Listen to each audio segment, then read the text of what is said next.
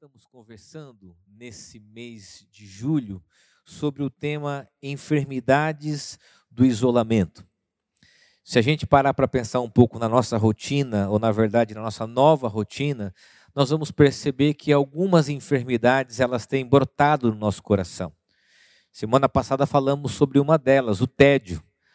Esse processo repetitivo que leva a gente a experimentar certos sentimentos como angústia, como ansiedade. E eu acredito que uma dessas características ou uma dessas enfermidades do isolamento é o pessimismo. Por que o pessimismo? Porque o pessimismo é essa sensação de que nada vai melhorar e que há no nosso coração até uma certa expectativa do pior. E quando a gente olha para essa situação toda que nós estamos vivendo, me parece que esse pessimismo afeta diversos setores da nossa vida. Afeta, por exemplo, as nossas relações familiares, afeta as nossas relações interpessoais, afeta a sociedade, a nossa visão política, afeta o nosso trabalho, afeta os nossos estudos. E uma das coisas que eu tenho percebido é que esse pessimismo, ele não faz mais parte de um certo grupo de pessoas, mas ele afeta todos nós. Especialmente quando a gente vive essa experiência de vivermos em isolamento, quando a gente tem aí, por exemplo, a experiência de flexibilização, a gente parece que volta às coisas normais do dia a dia e de repente precisa voltar para o isolamento. E essa experiência de nós não sabemos de quando isso vai de fato acabar, gera esse pessimismo, esse sentimento de que as coisas não podem melhorar. E aqui eu quero levantar algumas explicações. Preste bem atenção. Por que, que nós estamos enfermos com esse pessimismo? Preste bem atenção. É, por que, que nós estamos vivendo uma sociedade enferma pelo pessimismo? Eu quero levantar aqui algumas características e algumas justificativas o porquê. Primeiro, porque a epidemia e seu alcance trágico inevitavelmente nos afeta. A, a privação da nossa rotina e da vida que nós tínhamos antes de alguma forma gera esse pessimismo, porque o ideal está lá atrás. A gente quer voltar a viver o que era antes da pandemia. E como a gente não consegue isso, a gente se sente até pessimista. Puxa vida, as coisas não melhoram, as coisas não voltam a ser como eram antes. Uma segunda justificativa dessa enfermidade de isolamento, que é o pessimismo, é a expressão quanto pior, melhor. Há um certo grupo de pessoas que acreditam que a expressão que diz que quanto pior, melhor, de alguma forma traga uma solução, mas isso é uma insatisfação com tudo que nós estamos vivendo. Terceiro, as decepções frequentes com o comportamento humano, com a pessoa humana, e a gente percebe quando a gente vê isso, os casos de racismo, uh, os casos de homofobia, de violência. Uh, a gente percebe, por exemplo, nas relações interpessoais, nas redes sociais, e nós percebemos também no quadro político. Quando a gente olha para a política e diz o seguinte: não, não vai melhorar. Uh, as coisas às vezes parece que estão piorando. Esse pessimismo afeta todas as áreas da nossa vida. E parece que o ambiente virtual potencializa essa visão pessimista. Mas há também um pessimismo que faz parte da natureza humana, que muita gente usa esse óculos sobre qualquer situação. Já eram pessimistas antes do isolamento e potencializaram o seu pessimismo porque têm como hábito olharem a vida sempre na perspectiva do pessimismo.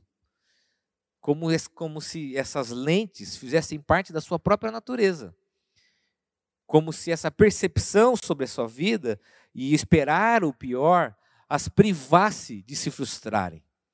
Por isso que muita gente entende que o pessimismo, na verdade, é um mecanismo de defesa. A pessoa que é pessimista, ela está se protegendo de frustrações futuras. Esperar o pior e ver a vida sempre no óculos do pessimismo, de alguma forma, é uma defesa para não se decepcionar. E por último, como justificativa desses pessimismos, ah, um dos graves problemas que nós vivemos é a expressão niilismo. Eu já falei sobre isso em nossa comunidade algumas vezes, mas eu quero novamente explicar. O que é o niilismo? É a falsa compreensão que ser pessimista é ser sábio. Que o pessimismo é uma visão que me dá pleno, e, pleno conhecimento e sabedoria sobre a vida. O niilismo é uma perspectiva de vida negativa, é uma forma de enxergar o mundo pelo seu pior. E quando a gente olha para essa situação, há uma expressão do Pondé que diz o seguinte: o pessimismo dá à pessoa um certo tom de profundidade. A melancolia sempre foi chique, ele disse. Só gente superficial é otimista. Então, dentro dessa cultura fortemente marcada pelo niilismo, o que é o niilismo? Pessimismo generalizado, me parece que soa ser sábio ser pessimista. Quando a gente conversa com as pessoas, a gente se encontra, embora esse encontro hoje seja mais virtual do que presencial, as nossas conversas tendem a ir para uma linha sempre do pior. E esse diagnóstico de que as coisas estão ruins soa como sabedoria. E essa é uma característica extremamente ruim sobre a vida e que traz prejuízos sobre nós.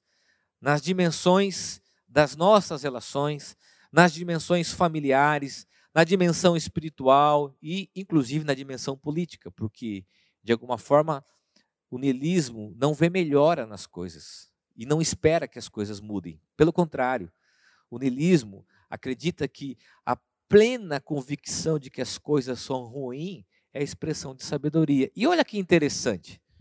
Essa mesma cultura que nós vivemos, que diz que ser pessimista é ser sábio, a gente encontra na reflexão do livro de Eclesiastes. Nós estamos estudando o livro de Eclesiastes nesse mês de julho. Falamos sobre o tédio, de como que Salomão, o autor de Eclesiastes, ele olha para a vida e vê a rotina humana como fruto das escolhas humanas, o cansaço, o enfado, a rotina, e ele chama isso de vaidade. E vimos que o tédio muitas vezes é a consequência de uma vida hiperestimulada. Da mesma forma, Salomão vai falar sobre esse pessimismo.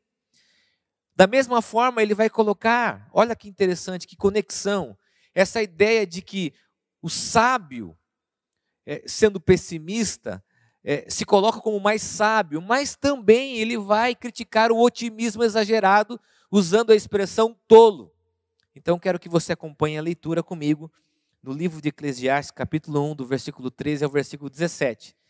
Eu sei que algumas pessoas que estão me ouvindo agora, e eu estou aqui fazendo essas considerações sobre o pessimismo, algumas dessas pessoas, que talvez se identifiquem assim, estão dizendo: ah, o Caio vai querer falar sobre otimismo num momento como esse. Não.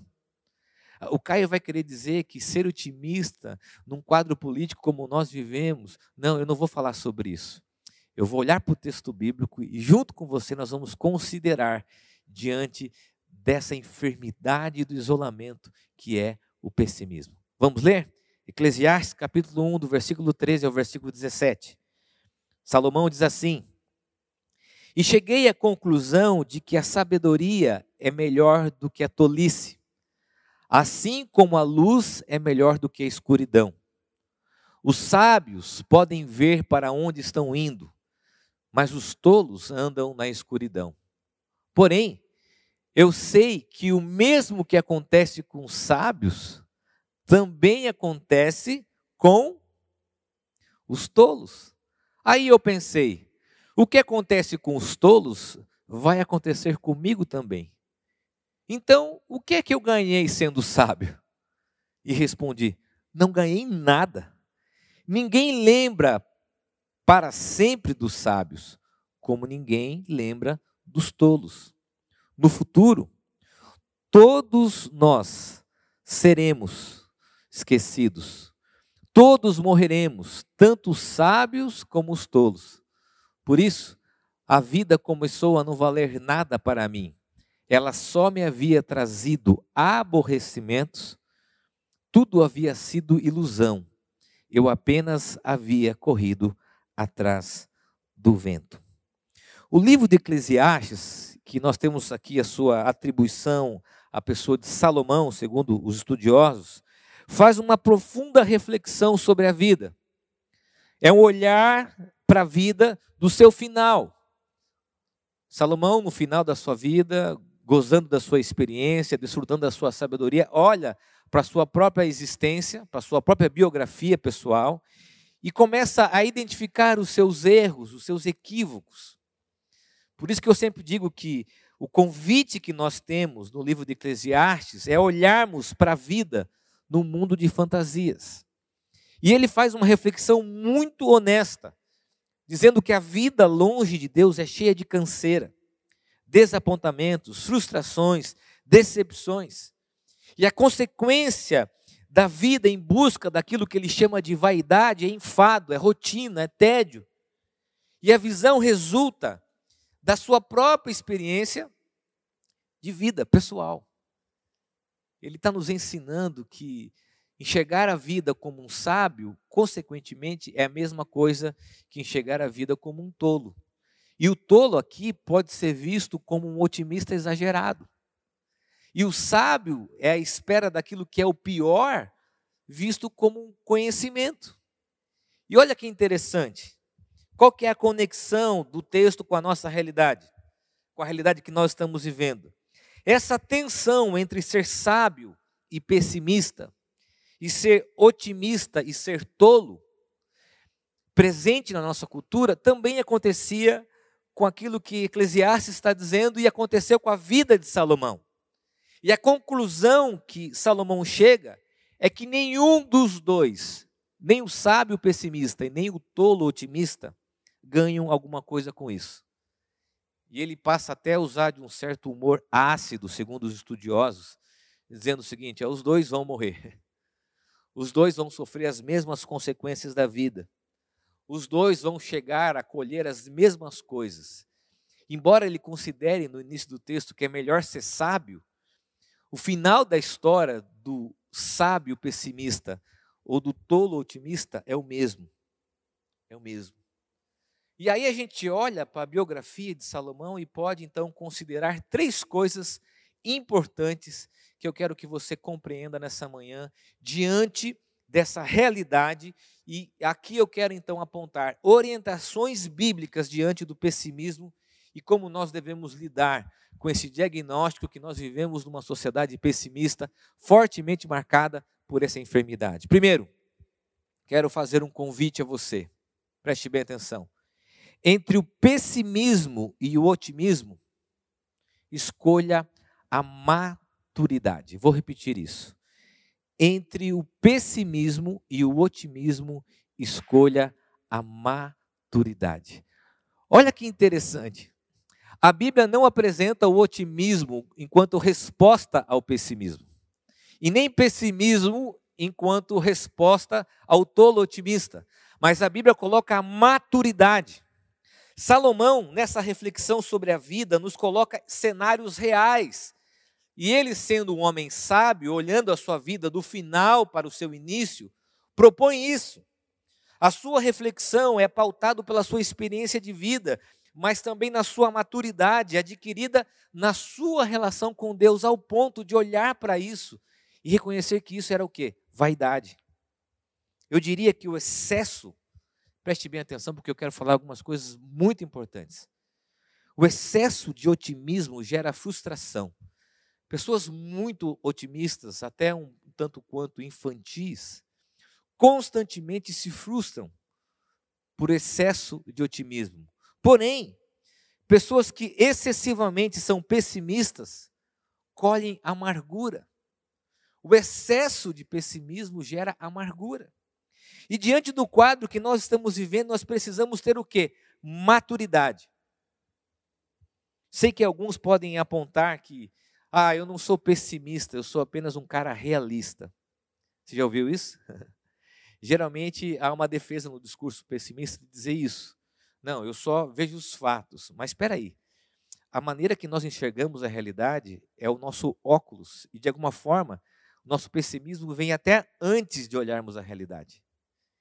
Agora, a maturidade é diferente. A maturidade é a perspectiva da experiência é a perspectiva de que algo pode nos ensinar. Olha interessante o que John Stott diz. Ele diz o seguinte: uma mente cristã não é nem otimista sem fundamento e nem pessimista sem esperança.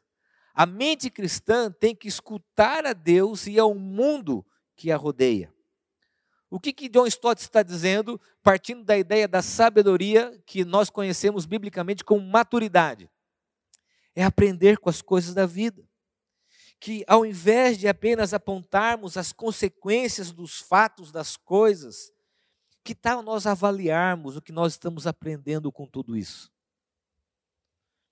O pessimista é muito pronto em dar o diagnóstico, mas ele é muito lento em aprender com a situação e com a experiência. O pessimista vai colher na sua vida amargura, assim como o otimista infantil vai colher frustrações. E o que Salomão nos ensina é que a maturidade é a melhor forma de discernirmos a realidade. Olharmos para situações e dizer assim: o que, que isso está nos ensinando? O que, que tudo isso, de alguma forma, me mostra? E aqui eu quero lembrar de uma história que eu tenho visto, de uma ilustração muito é, divulgada nas redes sociais. Tem uma imagem que mostra um copo que tem água pela metade, né? E aí as pessoas dizem o seguinte: olha, o otimista vai dizer que o copo está meio cheio. O pessimista vai dizer que o copo está meio vazio. E quando eu vi essa ilustração, eu fiquei pensando o seguinte: será que é só isso que essa ilustração pode nos ensinar? Será que de fato existe até a polarização na visão sobre um copo d'água? e eu fiquei imaginando qual seria a resposta bíblica diante da maturidade em relação a essa imagem.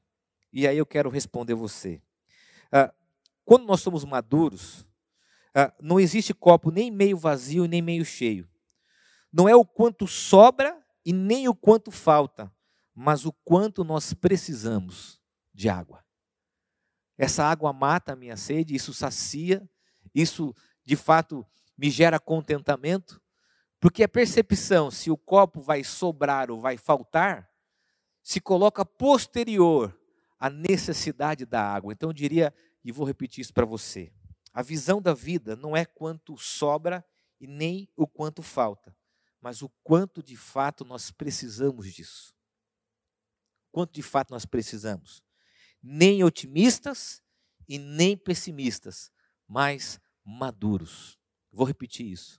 Nem otimistas, para não colhermos frustração, nem pessimistas, para não colhermos amargura, mas maduros, aprendendo com as experiências da vida e sabendo olhar a nossa realidade de uma forma bíblica. Segunda consideração: não permita que o pessimismo segue os seus olhos para a graça de Deus.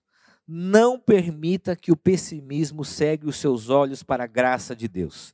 Diante do pessimismo, reconheça a graça de Deus. Olha que interessante.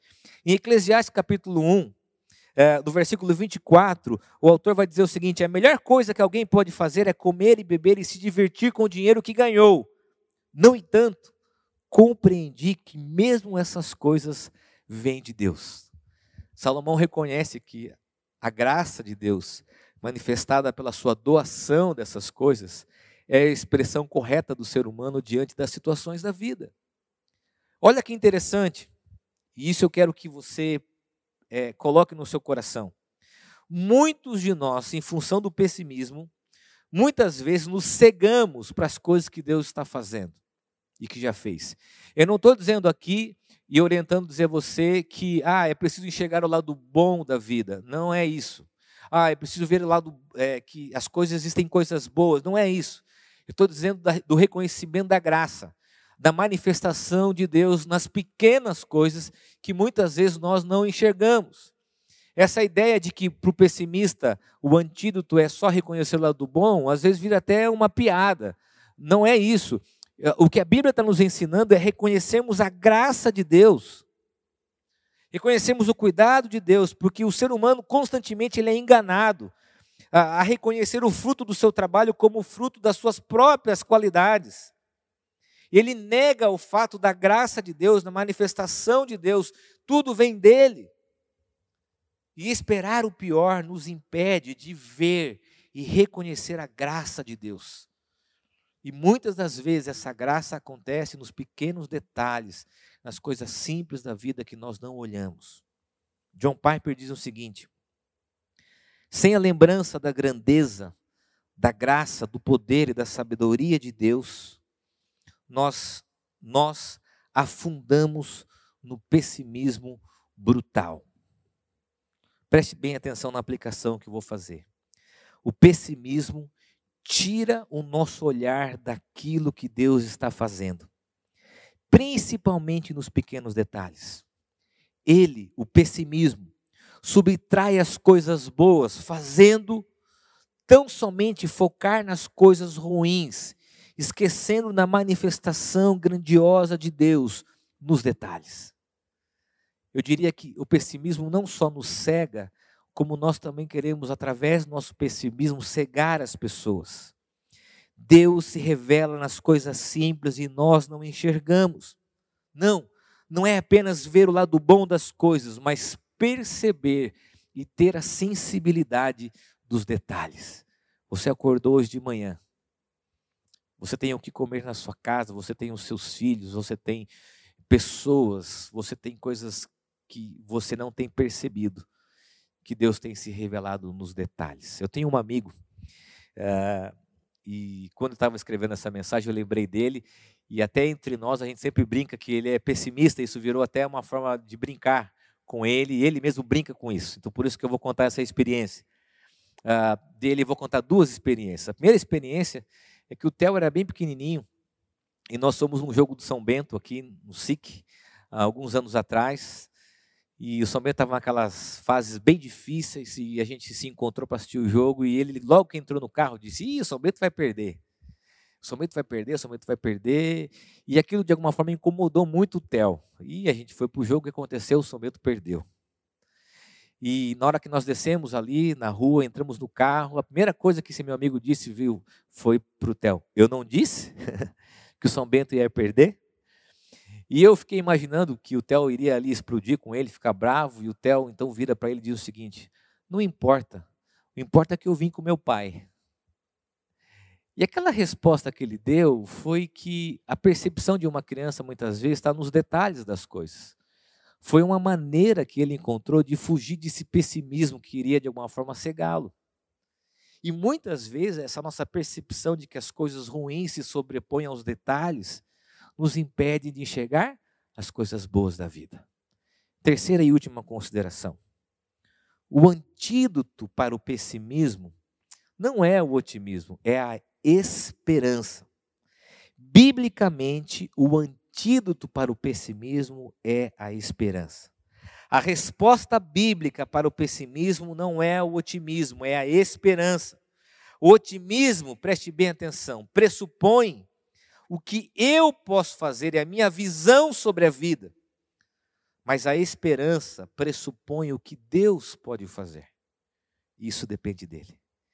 Enquanto o otimismo é uma pera, mera motivação humana, e que pode acontecer na nossa vida em alguns momentos, a, a esperança foca naquilo que Deus pode fazer e não naquilo que eu posso fazer.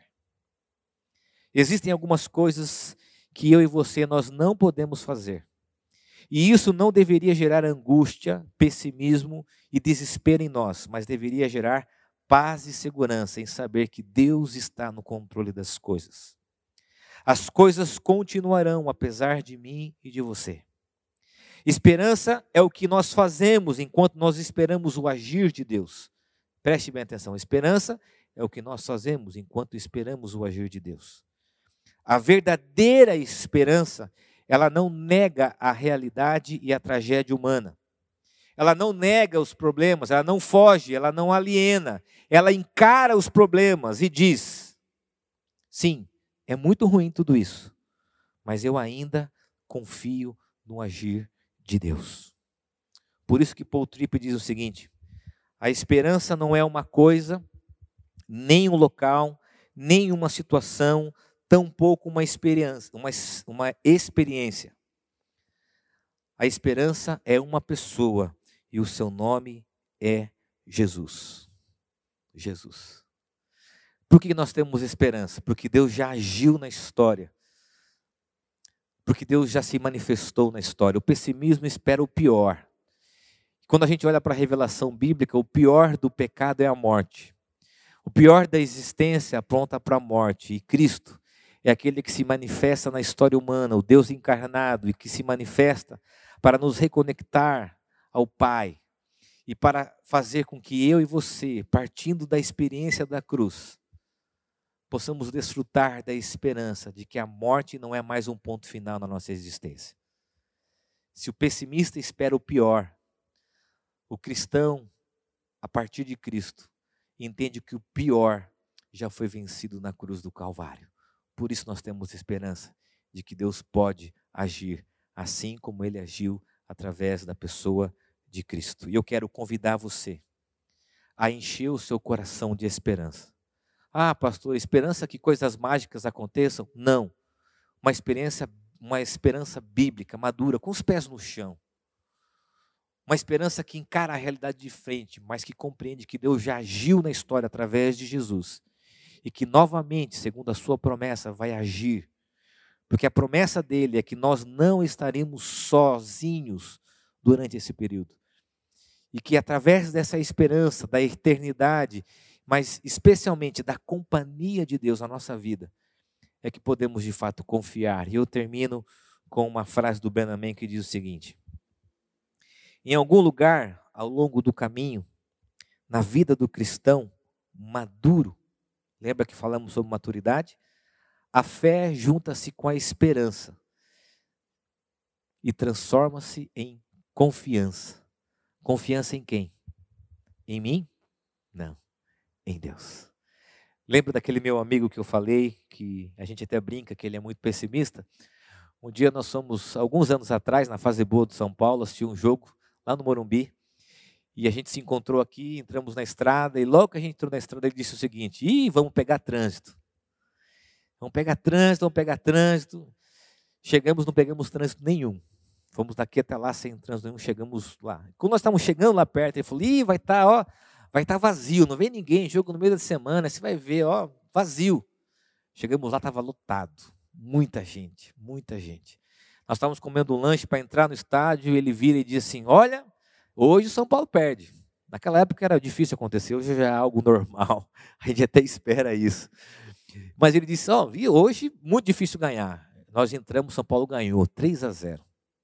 3 a 0, um jogo bonito, um jogo bonito, São Paulo ganhou.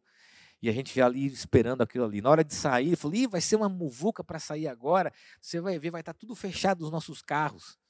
Quando a gente chegou lá, estava tudo livre, nosso carro já estava livre, entramos no carro para voltar embora. E quando ele entrou no carro, quando a gente chegou dentro do carro, deu uma esfriada, a gente começou a pegar a blusa, ele vira-se para nós e fala: Viu? Tá vendo? Não falei que ia esfriar? o pessimista, ele corre atrás do seu próprio diagnóstico. Isso para ele traz a sensação de que ele estava certo. Isso não tem fim. Essa é uma visão de que a vida sempre nos propõe o pior e que nós não reconhecemos a graça de Deus nos detalhes, que nós não reconhecemos o amor de Deus nas coisas simples da vida e nós perdemos de ter a esperança de que Deus está cuidando de nós. Deus está cuidando de nós. Eu sei, e eu tenho escrito essa mensagem, eu falei para alguns amigos, para mim tem sido muito desafiador, porque eu me vejo muitas vezes pessimista. Pessimista em relação ao quadro político do nosso país. Olho nas redes sociais e me sinto consumido também pelas notícias. Mas aí eu sou convidado pela palavra do Senhor e pela pessoa de Cristo a encher meu coração de esperança. E aí eu quero convidar você então a orar comigo. Uh, e nessa oração, eu quero me lembrar aqui da família do Everton, da Fernanda. O Everton perdeu a sua mãe essa semana e dizer: Everton, nós temos a esperança em Cristo. E que essa esperança enche o seu coração e o coração da Fernanda. Nós também queremos orar pelo Luiz, que é o pai do Dinho, que está internado, em estado grave, em função do Covid, coronavírus. Orar pela vida dele. Também queremos orar é, pelo Francisco, pai do Aldari, que também está internado com Covid. E nós também queremos orar pelo João Paulo, que é da nossa igreja, esposo da Sabrina, que também está internado com Covid. Orar pela vida dele.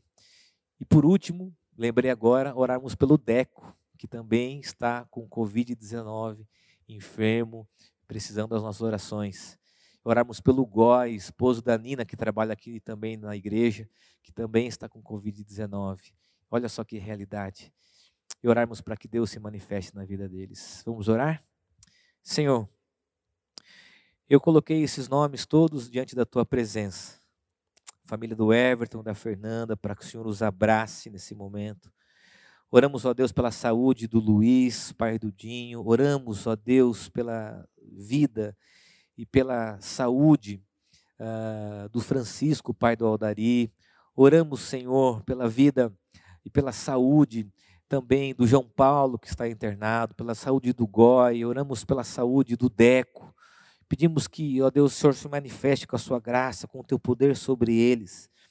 Pedimos que o Senhor, de alguma forma, se manifeste através dos médicos, trazendo consciência sobre a gravidade dessa situação que nós estamos vivendo. Mas, ó Deus, queremos que essa palavra encha o nosso coração de paz e de esperança nessa manhã. É o que eu oro no nome de Jesus. Amém. Amém. Vamos receber a bênção? Que a bênção do Deus Pai, do Deus Filho, do Deus Espírito Santo, que a sua doce e eterna presença venha sobre nós trazendo esperança, trazendo significado, graça sobre a minha, sobre a sua vida, sobre as nossas casas, sobre as nossas famílias e sobre todo o povo de Deus espalhado sobre a face da terra, hoje e para todo sempre. Amém. Amém.